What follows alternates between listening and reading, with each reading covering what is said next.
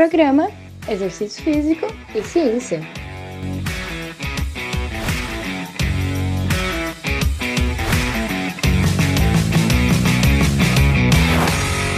Está começando mais um Exercício Físico e Ciência. Sou o Fábio Dominski e esse é o programa de rádio e podcast que trata de exercícios a partir da visão científica. Está começando mais um Papo Café e Ciência. E aí, será que é o nosso terceiro ou quarto Papo Café e Ciência, Thaís?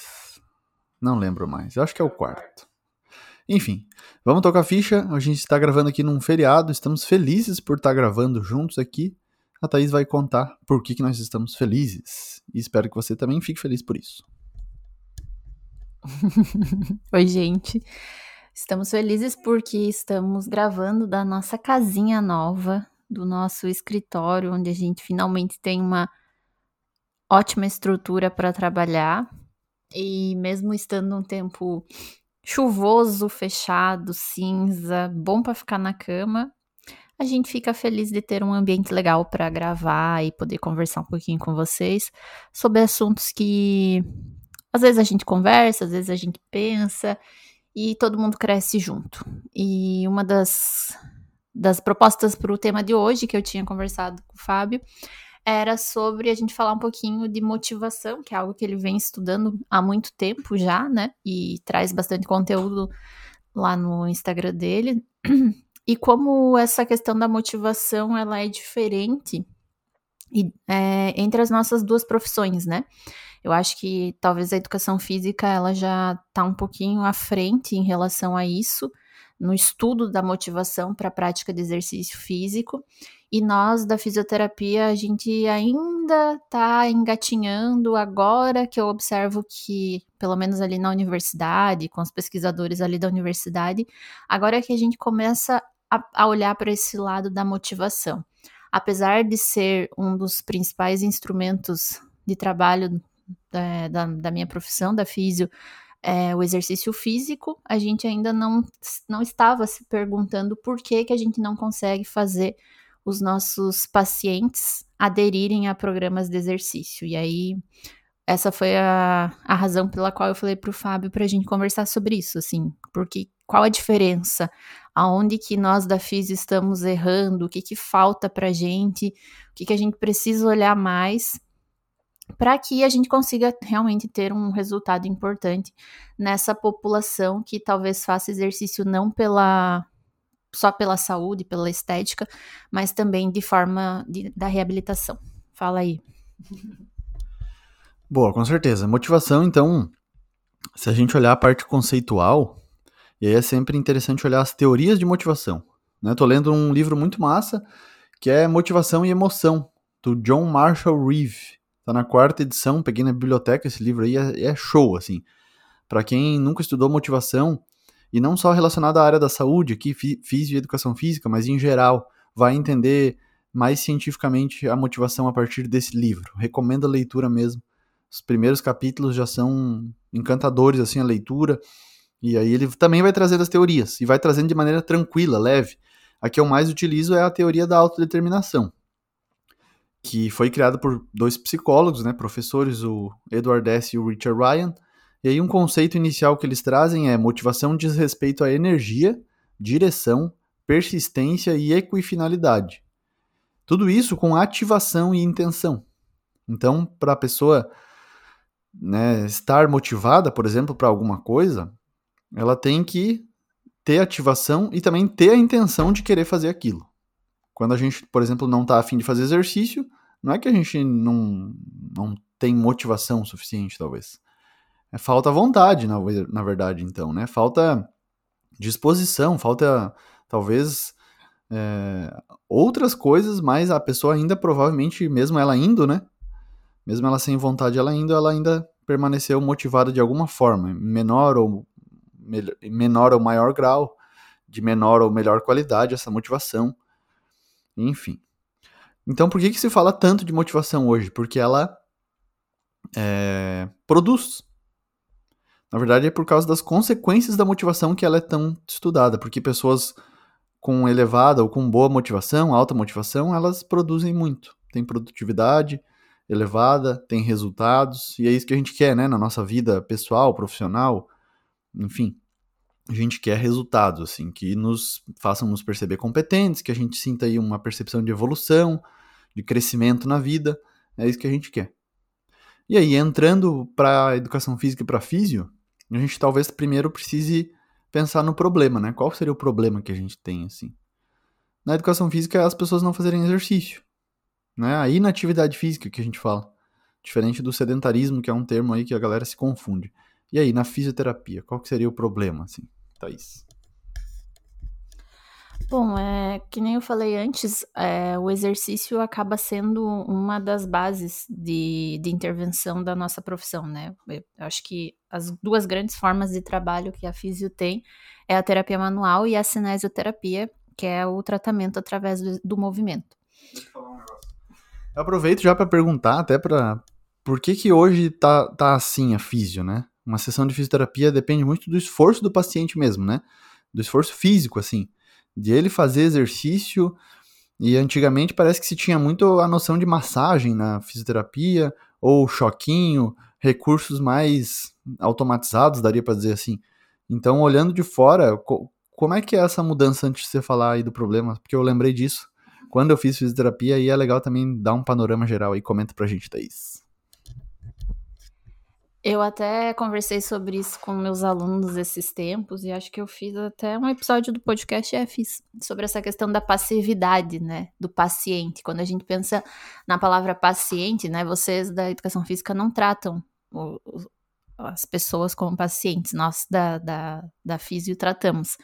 E essa questão do paciente vem porque a, a fisioterapia, ela deriva da medicina, né, e, e vocês da educação física ainda são anteriores a nós, nós somos uma profissão ainda mais recente, mas a gente vê muito dessa questão do, do indivíduo de forma passiva a ser tratado por algo. Então, toda vez que a gente tem um indivíduo que tem alguma condição, é, uma patologia, um distúrbio, uma disfunção, e ele procura um profissional de saúde, ele já vem com esse conceito da passividade, da, da ideia de que o profissional é que vai resolver o problema dele.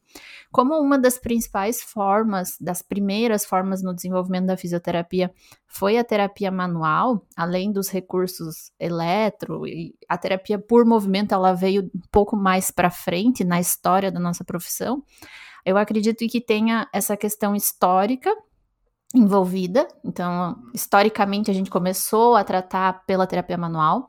E tem a questão é, a questão dessa característica do paciente cultural da pessoa querer um tratamento passivo. Então, hoje a gente vê que as pessoas elas querem uma, como dizem aqui em Florianópolis, uma baga, né, uma pílula, um remédio, algo que você tome e você melhora. Então, várias vezes eu tenho pacientes que chegam para mim e perguntam: ah, não tem um remédio que eu tome melhor isso, que eu não precise fazer esforço?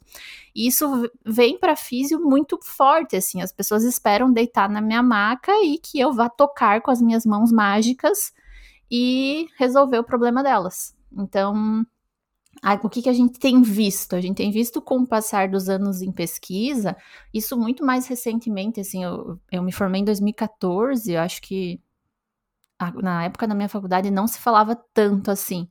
Mas desde que eu me formei para cá, isso tem crescido muito, a importância da, da parte ativa do paciente na reabilitação, né? De fazer movimento, de fazer exercício. E aí, por isso que começa a aparecer essa questão de se movimentar, que ainda não é algo que os pacientes aceitam de forma muito boa, assim. É a hora que, que você fala: não, agora você vai ter que fazer, você vai ter que fazer o exercício, você vai fazer exercício em casa, você é responsável pela sua, pelo seu tratamento, a cara feia vem porque eles esperam realmente que a gente tenha mãos mágicas e trate. E outra coisa, será que essa essa tendência mais atual aí da terapia manual tem a ver com as evidências científicas também, assim? O que, o que, que você pode nos trazer sobre isso? Para depois a gente entrar na motivação, né? Para não fugir muito, mas também me surgiu essa pergunta assim na cabeça. Com toda certeza. A questão da terapia manual, é, eu gosto muito da terapia manual, eu sou muito fã de, de, de, trabalhar com a terapia manual, mas é que ela é muito difícil de se comprovar cientificamente, né? Porque existe uma. uma um viés muito grande, assim, uma variabilidade muito grande nas formas de aplicação, né? Então, por exemplo, a força que você faz de pressão sobre o tecido, quantos tecidos você vai estar é, atingindo com aquela pressão, é, o que, quais são os efeitos fisiológicos? Óbvio que a gente já tem muita pesquisa, inclusive assim. É, pesquisa básica em ratos, né, que, que fazem essa avaliação fisiológica, neurológica dos efeitos da, da terapia manual, mas, em comparação com os efeitos do exercício, a ciência está muito mais na frente, assim. E eu acho que tem também uma questão associada de que é, as evidências em relação ao exercício, sobre os efeitos do exercício, é porque os efeitos do exercício eles são muito mais amplos do que a da terapia manual. Então, tipo, a terapia manual você faz e você tem um efeito local, vai ter um efeito sistêmico ali provável de relaxamento, liberação de, de, de, substâncias, né, de relaxamento, de prazer, de redução de dor, mas o exercício a gente está falando de prevenção de doenças, de redução de mortalidade, e isso com certeza instiga mais pesquisas, né? Então eu acho que isso, que isso tem muito a ver, assim. E a terapia manual, uma outra questão que eu vejo, assim, da, da pesquisa em relação a isso é que, assim, Desde que você tocou a mão no paciente e fez uma troca de temperatura entre a tua mão e o corpo do paciente, você já tem efeito acontecendo. E como que você vai medir esses efeitos? E como que você vai, né, uma, um dos princípios básicos da ciência, replicar esses efeitos e tirar o efeito placebo do paciente e já saber que vai receber uma massagem, um toque e ficar feliz, enfim. Então, esses, eu acho que dá para falar muito sobre terapia manual porque é um grande desafio, assim. Tem muitos pesquisadores é, correndo atrás para fazer isso, mas ainda a pesquisa no exercício ela é muito mais clara, ela é muito mais, mais científica, talvez. Não sei se dá para usar esse termo, mas assim, é mais embasada mesmo, mais concreta. Concreta é a palavra. Legal, legal. Pô, interessante ver essa evolução da fisioterapia como área. E eu acho que dá para sempre evoluir mais ainda. Talvez hoje a gente estudando a ciência da motivação, debatendo um pouquinho aqui, tanto para educação física para físio, você pode também ter alguns insights aí para atender melhor seu paciente, para tratar também uma pessoa que precisa começar a fazer atividade física, exercício, né? Mas enfim, vamos falar de motivação então. Motivação colocamos um conceito aí, talvez o mais simplista dos conceitos seria o que a gente já derivando da palavra aí seria motivos para ação, né? Então, eu coloquei aqui no Google rapidinho, já que a gente está no nosso escritório, a gente consegue consultar rápido aqui, coloquei no Google motivação para exercícios. E aí chegou num site famoso aqui, daí lá tem cinco dicas para encontrar motivação para fazer exercícios. O primeiro é: não espere estar motivado para começar a se exercitar. Olha só que mensagem enganosa, né? Se a pessoa não tiver motivação, ela não vai a lugar nenhum. Esse é o primeiro aspecto. Tanto para físico quanto para educação física. Se ela não tiver uma motivação para entrar em sessões de fisioterapia, ela não vai fazer aquilo ali, ela não vai tratar nada, não vai nem pensar nisso, né? Então, esse é o primeiro aspecto. A gente sempre precisa de motivação. Tá? Se pensar neurobiologicamente, por exemplo, uh, o movimento humano ele é recompensador né, para nossos para nosso nosso corpo, nosso cérebro, enfim. O movimento gera recompensas neurobiológicas. É bom para o cérebro. Talvez a melhor coisa que né, a gente está descobrindo seja se movimentar. Mas se a pessoa não tiver boas respostas afetivas, essa, essa recompensa já parece que não fica tão interessante. As pessoas daí não têm motivação o suficiente para fazer exercícios, se não for agradável. Então, voltando àquele problema da físio em relação aí à motivação, ou qual seria o problema né, da profissão da fisioterapia para estudar mais motivação, para as intervenções de reabilitação, de tratamento, enfim? Bom, o que, que eu observo, né? Que nem eu falei, as pesquisas em relação à ciência, ah, as pesquisas em relação aos exercícios, elas estão muito à frente, né? Agora eu estava ali escrevendo a minha tese e tem um estudo que fala que é, eu até anotei aqui que cerca de, de 21% das pacientes com câncer de mama, cerca de 21% das pacientes com câncer de mama, elas, elas teriam a sua evolução ou a sua morte pela doença evitadas por fatores modificáveis. O que, que é isso? Quer dizer que você mudar entre outros fatores, a prática de atividade física poderia reduzir a chance delas morrerem por câncer. E isso é um, é um dado muito grande, é um dado muito importante, assim. E falando de câncer, a gente vê que o exercício, e eu não tô nem falando do exercício de reabilitação, tô falando do exercício pelo exercício. Ele é algo que previne, ele é algo que trata, ele é algo que previne câncer, ele é algo que previne complicações, recidiva, enfim. E mesmo assim, as pessoas não fazem. E aí, quando você traz isso para dentro do consultório de fisioterapia, a coisa fica ainda mais, mais intensa, assim, porque o que, que eu vejo nos meus pacientes? Eles vão lá de forma passiva, esperam que eu faça, eu faça algo, e eu posso até propor exercícios desde que eu esteja junto com eles fazendo naquele momento, e nada além disso. Então, hoje eu, por exemplo, eu assino um programa uma plataforma para prescrever programas de exercício domiciliar, porque eu sempre falo, né? Eu tô com você uma, duas, três vezes por semana, três horas por semana no máximo. Todas as outras é você com você mesmo. Então eu preciso que você faça em outros momentos. E eu assino essa plataforma e eu perco mais de uma hora para cada é, programa de exercício que eu faço para cada paciente. E eu nem conto para os pacientes, mas é, quando você prescreve pela, por essa plataforma, você vê quantas vezes o paciente entrou no programa. E eu tenho pacientes que nunca fizeram, nunca nem entraram no link para fazer.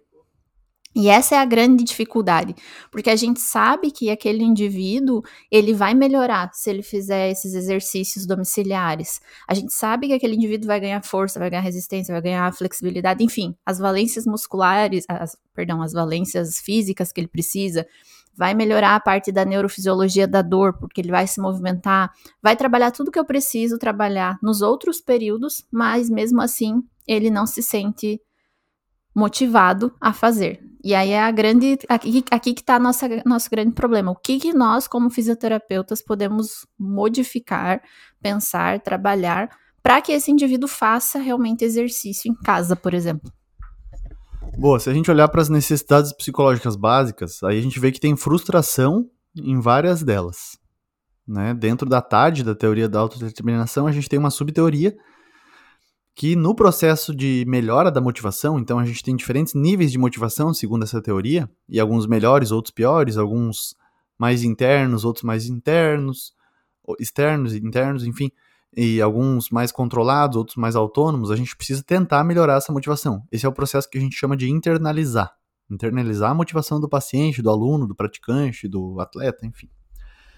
E aí, para isso, a gente precisa satisfazer, ou pelo menos dar suporte às necessidades psicológicas básicas. São vínculo, autonomia e competência. Talvez o paciente em casa não tenha vínculo social ali, naquele momento, pelo menos.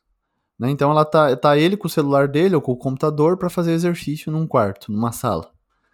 Falta o vínculo do profissional, pelo menos ao vivo, porque talvez aqueles mesmos exercícios você observa que com você ele faz na consulta, né? Provavelmente.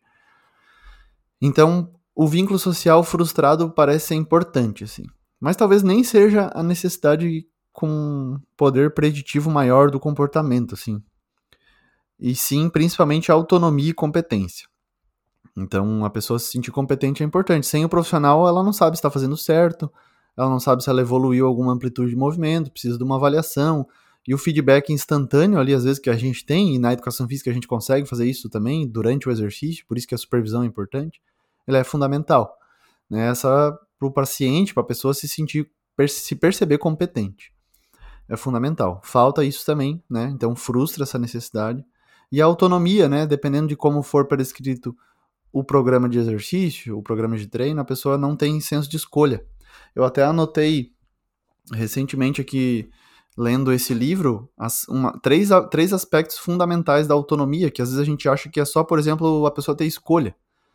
Né? Então, a autonomia é uma necessidade psicológica fundamental para fazer qualquer comportamento, e ela possui três fatores. Primeiro, volição, que é a vontade que o indivíduo tem de se engajar em algo, mas sem ser pressionado para fazer.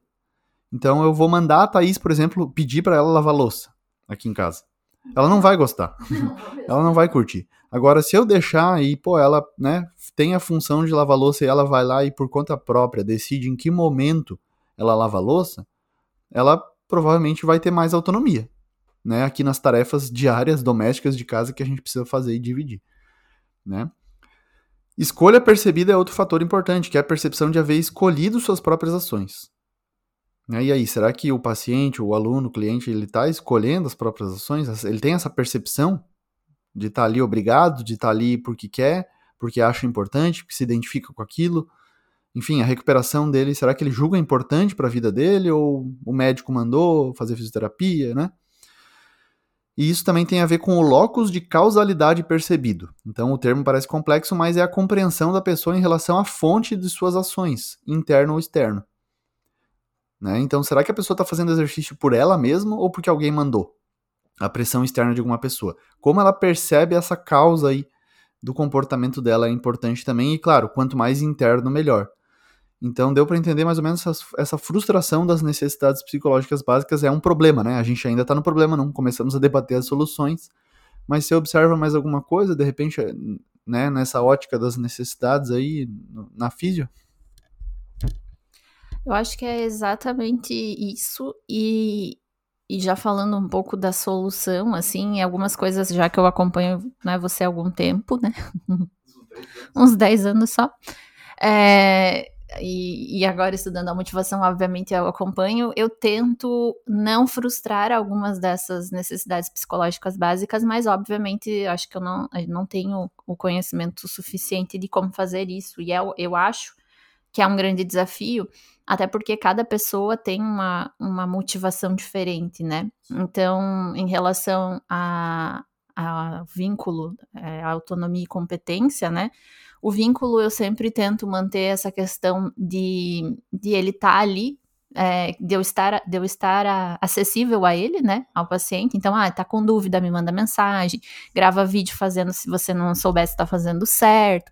Só que não é a mesma coisa, porque uma das coisas que eu vejo que para o paciente funciona muito é aquele fator da, do reforço positivo, né, de tu tá lá e falando, é isso, muito bem, olha só como você tava antes e como que você tá agora. Você lembra que você não conseguia fazer até aqui esse movimento? Então, não ter isso, eu acho que acaba realmente frustrando essa questão da, do vínculo.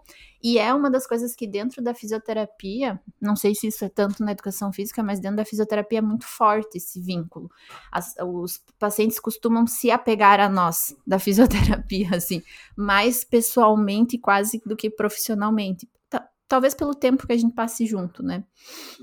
A questão da, da autonomia ali, dele, dele ter essa, essa coisa do escolher. Eu confesso que eu não deixo meus pacientes escolherem os exercícios, sou eu que escolho, mas eu sempre pergunto para eles assim: tem algum que você não gostou, algum que você gostaria de trocar, algo que você, né, é, algo que você quer que eu tire?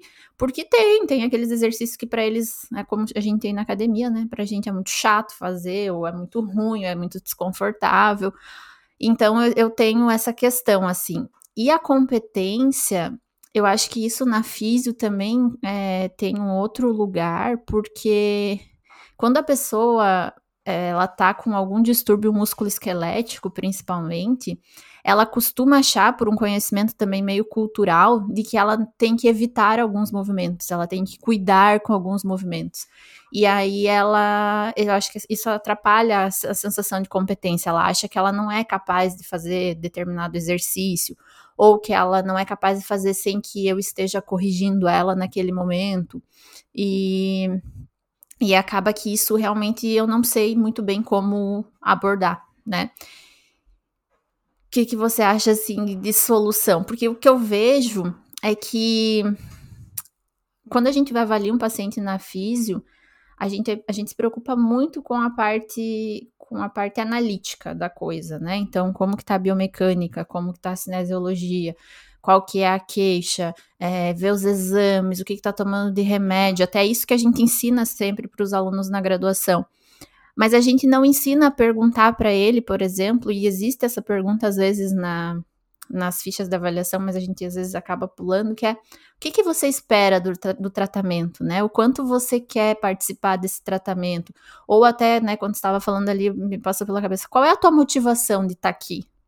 E normalmente a motivação dos, dos indivíduos que estão na fisioterapia vai ser relacionado à dor ou a voltar ao movimento, que é uma motivação, imagino eu, que externa, né? E aí eu acho que é aí que entra todas as dificuldades de enfrentar para que esse indivíduo se motive a fazer os exercícios. É, na física é mais complexo, eu acho, um pouquinho, porque não é um comportamento, assim, não é uma atividade que vai pode gerar muito prazer, assim, né? Não é muito feito para isso, na verdade, se for ver. Pelo contrário. Pelo contrário, é. É para talvez recuperar a pessoa, né? E vai ser, vai ser ruim, vai, vai ter dor, enfim. Mas eu acho que o, a finalidade é diferente, né? Muito diferente, se for ver. E o processo pode ser parecido, reabilitação com exercício e tudo mais, mas como tornar esse processo aí prazeroso é bem, bem complexo, assim, bem difícil, na verdade. O, o que a gente pode fazer realmente está voltado às necessidades ali, as três. Né, dando suporte. Então, não é também, quando você falou autonomia, você pode muito bem dar opções para o aluno. Não é que ele deixar escolher, porque ele não vai saber escolher, né? É que nem a gente vai entrevistar uma criança, ela não sabe falar direito porque ela não, nem tem conteúdo ali para falar. Então é isso, é mais dar opções, assim, a questão da autonomia. E aí é, é, bem, é mais difícil porque justamente hoje a, a, linha de pesquisa que eu mais gosto de ler na educação física é a promoção de prazer, de respostas afetivas positivas para que a pessoa tenha uma experiência boa no exercício. E aí, assim ela consiga ter motivação intrínseca, que a gente fala. Que a pessoa faz a prática pela própria prática, assim. O exercício pelo próprio exercício, e não, não só pelo que ela vai ganhar com aquilo. Agora, na físio é difícil visualizar isso. Como que a pessoa vai fazer a físio, não pensando lá na reabilitação, na alta, né? E você é uma profissional que eu admiro também por causa disso, que você quer dar alta para os teus pacientes, você não quer segurar eles mais para ganhar mais. Você não precisa disso e você consegue muito bem tratar naquele tempo e, pô, se desapegar do paciente ali, mesmo que você tenha criado um carinho enorme e ele mais ainda, a pessoa mais ainda por você, mas você precisa né, tocar a ficha, ter um plano de, tra de tratamento e finalizar ele. Começo, meio e fim, exatamente. Então, isso é necessário, assim. No exercício é para ser feito o resto da vida, né? Então a gente precisa ensinar o aluno a gostar, a melhorar a motivação, a internalizar a motivação dele, mesmo que no começo tenha sido parecido, né? Se a gente for ver o que é mais parecido é o começo. A pessoa buscou exercícios, por fins extrínsecos à própria atividade, motivação extrínseca. Emagrecer, né, perder peso, hipertrofia, ficar grande, ganhar músculo, a própria saúde, re recuperar doenças, isso tudo é, são consequências do movimento humano, da atividade física, especialmente do exercício. A pessoa também buscou fisioterapia para reabilitação, para poder jogar bola de novo, alguém que rompeu o LCA, sei lá, né? Então, para poder trabalhar novamente, enfim são processos parecidos, essas motivações extrínsecas. E aí, os insights para internalizar a motivação na físio é que são desafiadores na minha visão, assim, né? Isso que você Isso que você falou, parece ter alguém aqui dentro do apartamento.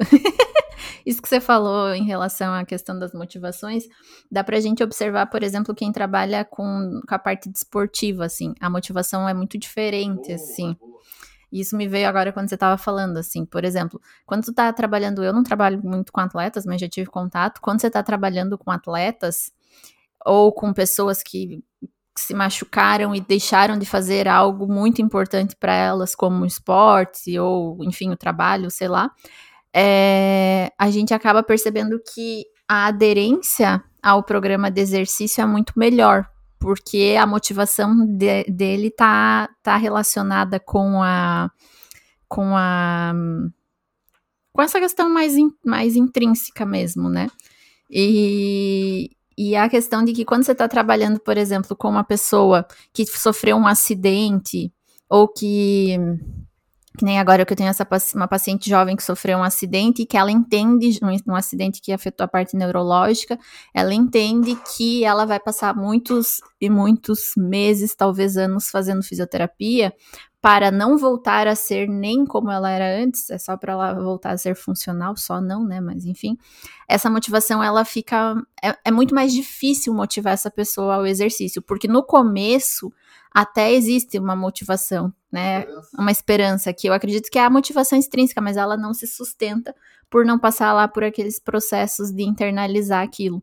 Então, é, dependendo do tipo de paciente também, é diferente a forma como é, esse paciente vai ter ou não motivação, porque na verdade a, a questão da motivação na física, eu acredito que na educação física também, é que o paciente, o indivíduo, ade consiga aderir né, a um programa de exercício, seja por tempo determinado ou indeterminado.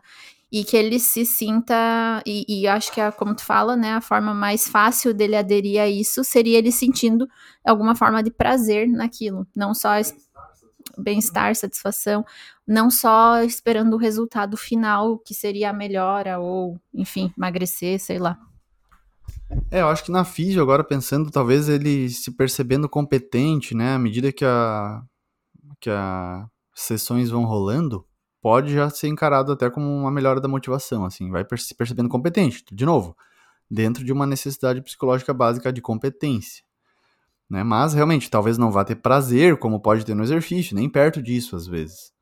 Né? Mas se ele se perceber, pô, com autonomia, percepção de competência, criou um vínculo social, isso dá uma base boa. Né? Não é só prazer, pode ter um bem-estar, uma satisfação ali, realização também, né? Então a pessoa também se sente, pô, eu consegui vencer essa, essa lesão aqui, essa cirurgia, eu tô de volta à minha vida, né? Eu tô voltando à minha rotina. É, é um aspecto interessante de superação de vida, assim. Né? Isso também pode motivar as pessoas para outros comportamentos. Essa teoria da autodeterminação coloca muito isso, né? Que a gente, nós somos seres, né? É uma teoria organísmica que a gente fala, né? Que a gente, nós somos organismos aí é, feitos para crescer, para crescer de, de, de, por conta própria, né? Então é bem interessante a gente observar esses aspectos. Né? De dentro do capítulo aqui de necessidades psicológicas básicas, vou usar essa referência aqui eles chamam até das necessidades psicológicas organísmicas, que tem o um nome proveniente aí do termo organismo, ou seja, uma entidade viva que se encontra em uma troca ativa com o ambiente. Né, é uma teoria das, da a TAD é das organísmicas. E é bem interessante olhar aqui também né, essa abordagem também comportamental, assim, né, para entender a relação entre o indivíduo e o ambiente. Né? Então o ambiente tem que dar suporte. Nós muitas vezes vamos ser o ambiente dessa pessoa. Vamos construir um ambiente social e estrutural para essa pessoa internalizar ou não a motivação. Se frustrar ou não. Ter sucesso ou não. Né? E aí, o que mais de motivação, Thaís? Essa questão que você falou do ambiente na física, isso é muito, muito, muito importante e faz muita diferença. E a questão organística, organística, isso? organísmica, que da, da motivação e dessas necessidades também. Porque, assim, o que a gente observa é que o, o paciente que, que não está num ambiente propício, por exemplo, é, é, essa paciente, vou usar essa paciente que eu tenho de exemplo. Ela estava fazendo físio comigo e estava fazendo físio com outra profissional, que é uma profissional por convênio, e a logística dos atendimentos de convênio é muito diferente, então não fica uma hora com paci com o paciente, não cria vínculo porque são apenas 10 sessões, então é 10 sessões, pronto, acabou. Enfim, o profissional ganha pouco, o próprio profissional está pouco motivado para fazer aquele trabalho, né? E, e ela, esses dias, ela me falou que ela se sentia muito mais acolhida, ela se sentia muito melhor, com mais vontade de fazer os exercícios comigo e com a outra físio, que a gente trabalha juntas, do que com essa fisioterapeuta do, do plano, né, do convênio. E, e isso é o quanto o ambiente importou ali para ela, para fazer com que ela se sentisse motivada a fazer os exercícios, e não é porque a outra profissional é melhor ou pior, mas sim porque o ambiente que ela criou em volta da minha paciente provavelmente fazia com que ela se sentisse mais ou menos motivada para fazer os exercícios, apesar de, de saber que ela precisava, apesar dela ter consciência de que era importante para ela. E essa questão organísmica, organísmica, é, que eu observo assim, é, é muito vivo é muito dinâmico a forma como os pacientes, principalmente pacientes que vão ter mais tempo de, de terapêutica, né? Pacientes que vão ficar mais tempo fazendo fisioterapia, é muito dinâmico a forma como eles eles encaram o tratamento. Então, vão ter fases ótimas, onde ele está super motivado, ele quer melhorar, E, e, eu sempre brinco, né, que é quase como uma montanha russa, assim. Você começa melhorando, melhorando muito rápido, muito bem, e aí do nada vocês, você pode estagnar naquela melhora, seja porque é o processo natural, seja porque, sei lá, você não tá ainda evoluindo nos exercícios, enfim. E aí, quando chega nesse processo de estagnação ou de pouco ganho, o paciente desmotiva e para tu conseguir subir o morro da montanha russa de novo é muito, muito, muito difícil, assim. Então, o que, eu tento fazer em geral com os meus pacientes, além de criar o vínculo, porque na verdade eu nem conseguiria ser fisioterapeuta se eu não pudesse criar vínculo, eu crio vínculo com todo mundo, me apego mesmo, sou zero uma pessoa fria. É, o que eu tento é tentar trazer, tentar de alguma forma proporcionar prazer para esses pacientes durante as sessões. Então, perguntar se os exercícios que a gente está fazendo, que foram feitos, são exercícios que ele gosta, que ele quer fazer, que ele se sente bem fazendo. Não tentar não, não não me impor uma, uma figura de autoridade no sentido de cobrar dele se ele fez, se ele não fez, apesar de alguns eu ter que cobrar, né? Mas em geral eu tento não cobrar, é, tentar criar um ambiente que seja mais motivacional no sentido de trazer feedbacks positivos, filmar a sessão, mostrar que o paciente está evoluindo, é, né, que nem eu já até gravei um vídeo já falando lá no Instagram sobre isso, é, falar do destaque do dia, né, o que que você melhorou hoje, qual que foi a tua, a tua vitória nesse dia da fisioterapia, que são estratégias meio que, meio que naturais que eu desenvolvi com o tempo de prática para tentar motivar os meus pacientes a aderir melhor. Não sei o que, que você acha com base nos teus estudos sobre isso. Ó, destaque do dia é um negócio que eu falo para minha mãe quando vou almoçar lá na casa dela. E a Thaís pegou essa ideia para ser criativa aí nas sessões de fisioterapia dos pacientes dela. Eu falava destaque do dia para a melhor comida que tinha na mesa. Minha mãe faz umas comidas que eu curto demais lá almoçar. E aí eu falava destaques do dia. Não, falava destaques. Como é que eu.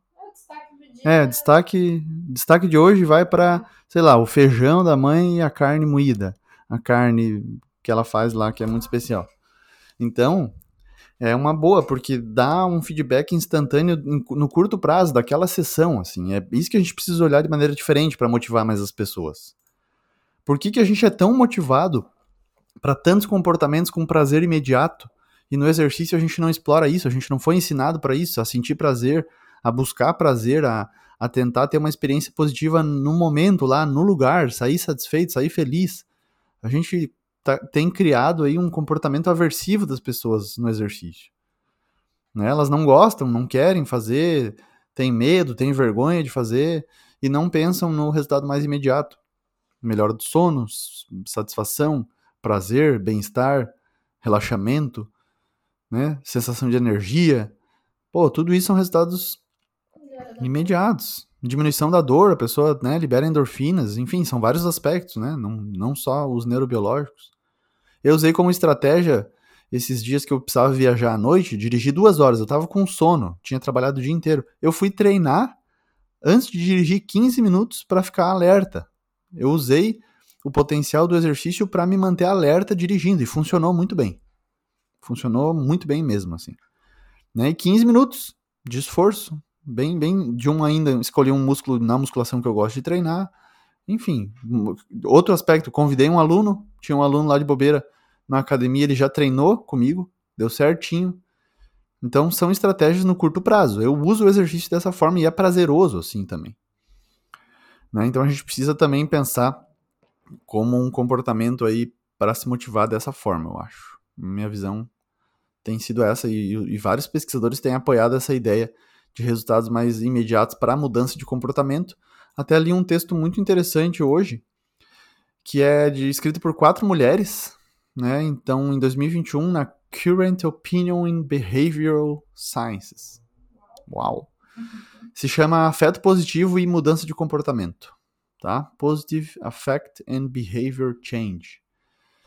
E aí elas publicaram, né, esse, esse, esse texto que é mais num cunho de opinião mesmo, assim, nessa revista de ciências comportamentais.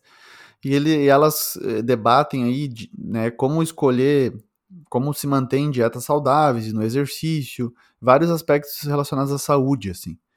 E elas colocam como que o afeto e a emoção têm, têm um potencial muito grande devido às propriedades motivacionais que esses aspectos têm para levar a uma mudança de comportamento que se consolide, né? Então, uma mudança de comportamento, ela ocorre em longo prazo, né? Então não adianta só se matricular na academia e uma semana, você não mudou o seu comportamento, é um processo isso.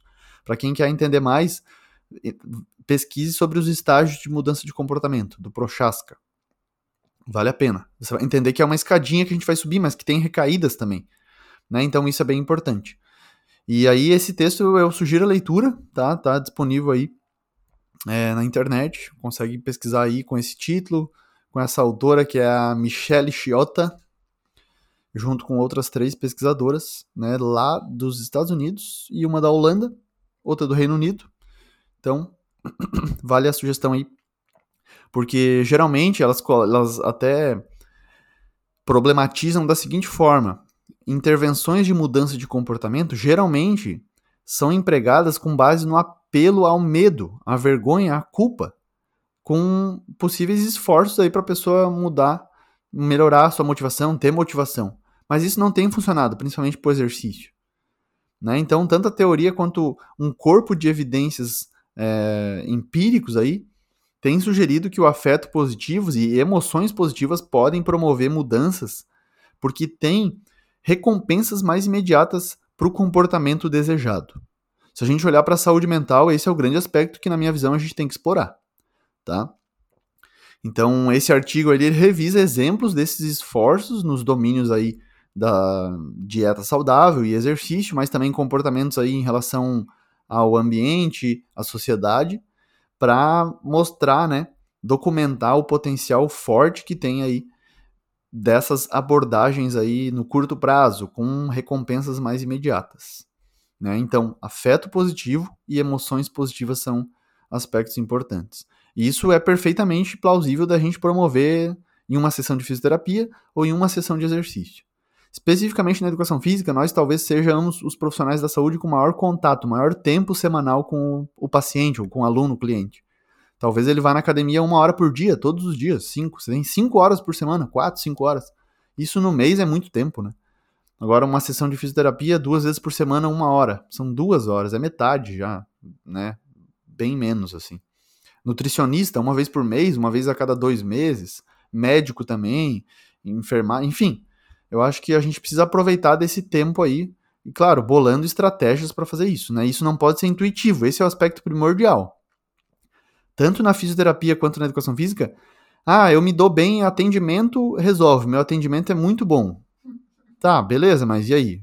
Com base no quê? Você está avaliando isso? Você está né, estudou para isso, você está só sendo querido, enfim, vamos além disso. Intuitivamente a gente já tem feito há muito tempo isso e não tem dado certo. Então a gente precisa sistematizar isso, realmente, entender. Pô, tem tantas teorias de motivação, a gente descobre que a motivação é a temática mais estudada na psicologia do exercício do esporte. Por que, que a gente não usa essas teorias, todo esse corpo de conhecimento, para bolar estratégias mesmo? Né? Planejar estratégias para que o aluno fique ali com a gente fazendo exercício, ou fique ali na intervenção de fisioterapia. Eu acho que é urgente, mas não pode ser mais intuitivo, não pode ser mais no achismo. Tem que ter estratégias mesmo embasadas cientificamente. Tem até uma revisão que eu vou achar aqui enquanto eu passo a palavra para Thaís, para comprovar, né, entender que intervenções baseadas em teorias, como a TAD, por exemplo, são mais efetivas. Tá? E aí, Thaís, o que mais? Depois de tudo isso, não tenho nem mais brincadeira. é, o que eu estava pensando aqui é que talvez um dos grandes desafios para os profissionais, não vou dizer que é a preguiça, mas é que se torna mais uma coisa para a gente se preocupar, estudar e, e querer melhorar, né? E, e porque e, aí isso conversa com aquilo com aquela questão do, da terapia manual que a gente falou ali no começo, né? É mais fácil eu ir lá botar minha mão, fazer algo, o paciente vai se sentir melhor e pronto, do que eu pensar em escolher exercícios, pensar em exercícios, prescrever série, repetição, intervalo, pensar em toda a prescrição de exercício, modificação, é, progressão, é, adaptação, e ainda pensar em como motivar, em estratégias de motivação para melhorar a aderência, né? Então, sim, é mais uma coisa para a gente começar a pensar e a se preocupar. Mas o que eu mais, é, para mim, assim, que mais faz sentido e que eu gosto de pensar vendo você falar sobre motivação e eu gosto de, de, de pensar sobre esses assuntos e, e me, que foi o que me fez ir para o laboratório de psicologia do esporte e do exercício, que foi o que me fez querer estudar psicologia mesmo nessa área, é aquela frase bem clichê que eu coloquei de novo no final do episódio passado ali da, do, do podcast, né, que era fisioterapia além da técnica, é que a gente trabalha com almas humanas, né? A gente não trabalha com. A gente não trata diagnóstico, a gente não trata bíceps, tríceps, hipertrofia, emagrecimento. Não é isso o nosso foco do trabalho. O nosso foco do trabalho são pessoas.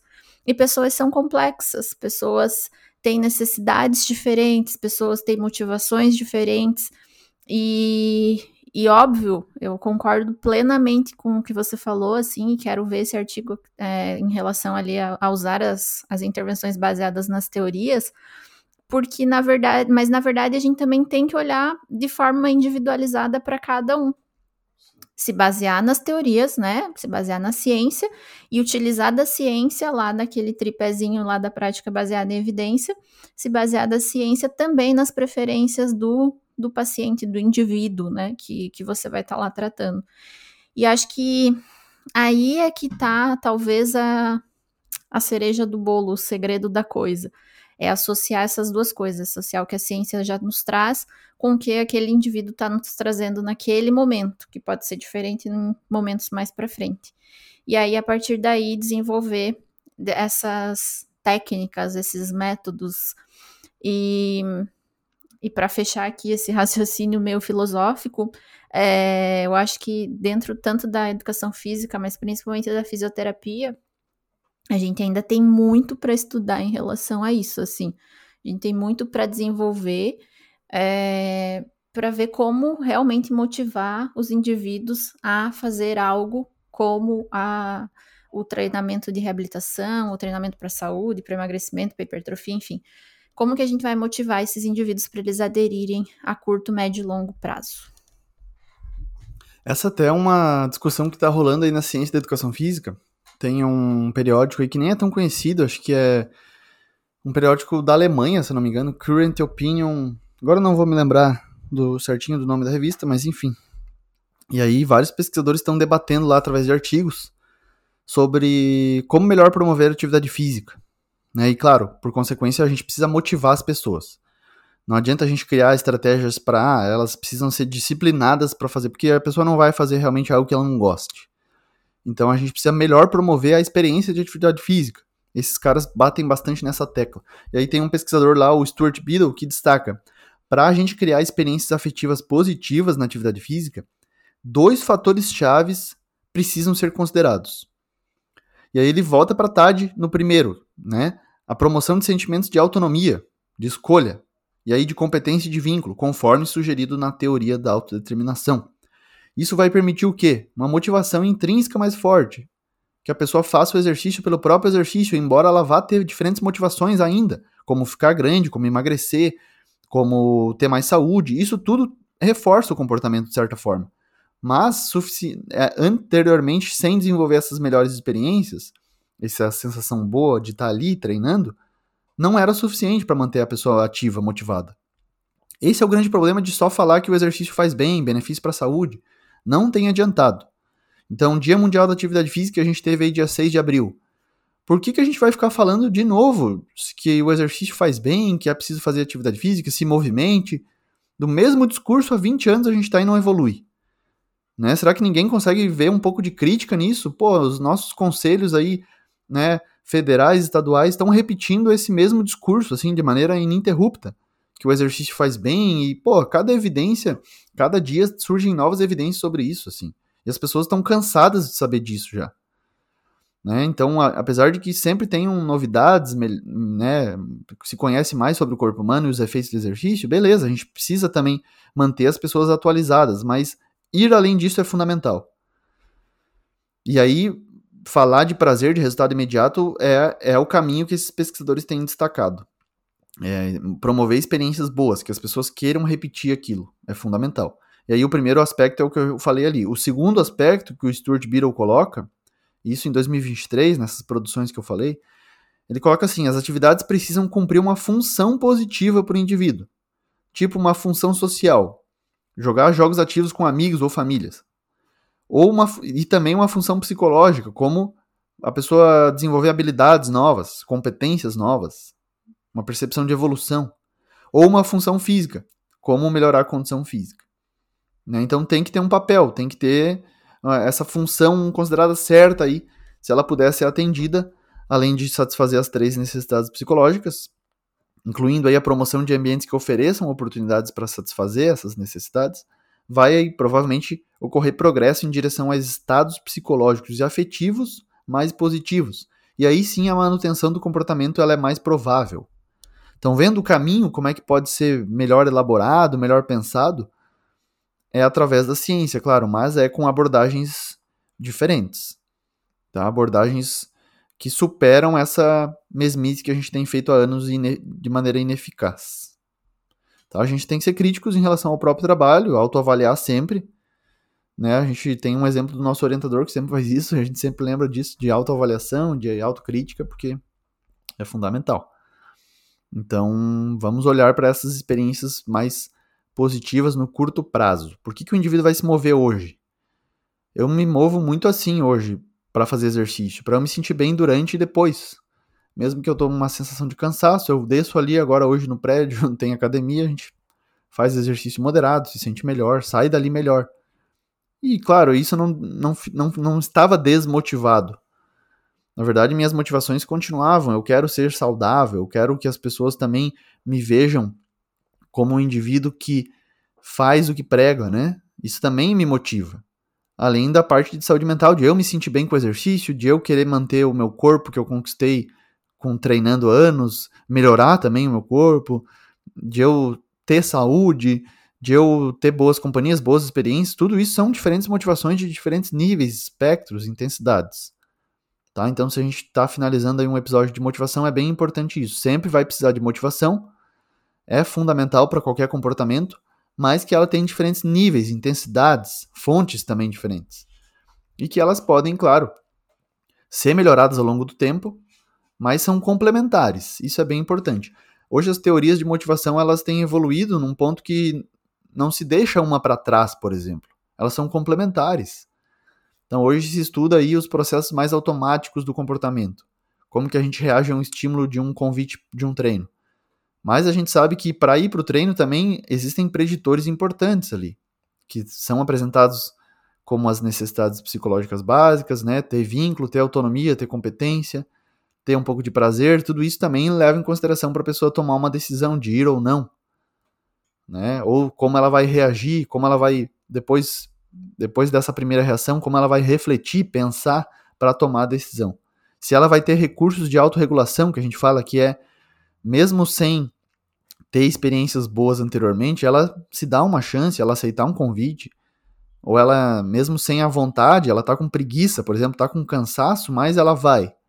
Não é que ela estava sem motivação, pelo contrário, ela tem uma motivação para mesmo estar sem vontade ir lá e fazer. Agora ela pode ter usado recursos como convidar um amigo, fazer um aquecimento em intensidade moderada até que se sinta um pouco melhor e consiga treinar em maior intensidade, colocar uma música. Essas são três estratégias interessantes para que a gente promova um comportamento. Mesmo que às vezes a gente vai estar sem vontade, mas sem motivação a gente não não anda, na verdade tá? Mais alguma coisa aí sobre hoje? Motivação na físio e na educação física.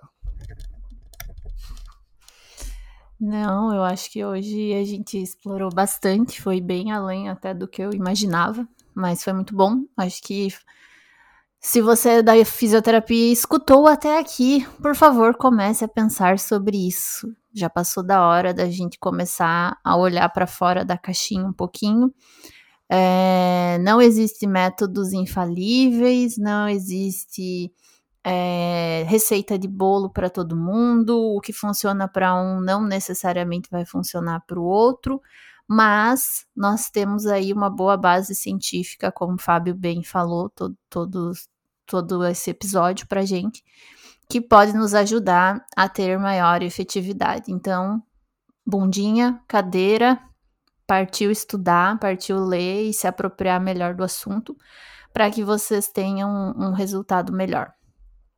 Então, é isso. Valeu, pessoal. Muito obrigada. Obrigada, Fábio.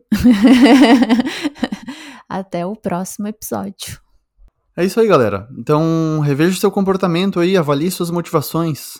Tá, isso é bem importante. Faça essa autoavaliação. O que, que realmente te motiva. Que nem a gente acompanha o RD lá do Wesley. Qual o seu suco? Né? O que, que você busca? Qual que, é, qual que é a tua real motivação? E aí, no seu processo, tente ser autêntico. Siga modelos mas de pessoas que você admira, né? E cuide do seu ambiente, claro, isso implica direto na sua motivação. Então, por menos frases motivacionais e mais cuidado no ambiente que se vive, para explorar mais a motivação, para impactar, ter melhor motivação, enfim, ter mais motivação.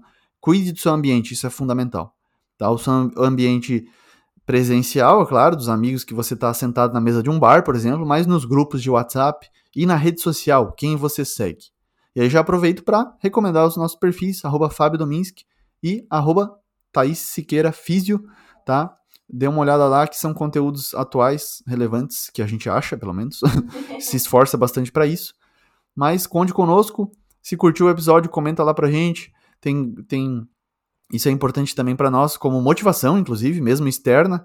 A nossa interna é que a gente está aqui curtindo o episódio, num feriado chuvoso e feliz da vida fazendo isso, porque é o que a gente gosta, a gente se identifica com isso. A gente tem um ambiente bom aqui, um dá força para o outro como casal, é fundamental isso. Então a, a pessoa que está aí do seu lado ou seus amigos, busque esse apoio, dê esse apoio também. Esse ambiente, como eu falei, gera mais motivação do que qualquer frase superficial e fraca para gerar motivação. Beleza? Espero ter ajudado. E é isso. Esse foi mais um Papo Café e Ciência. E um abraço e até a próxima. Tchau, gente.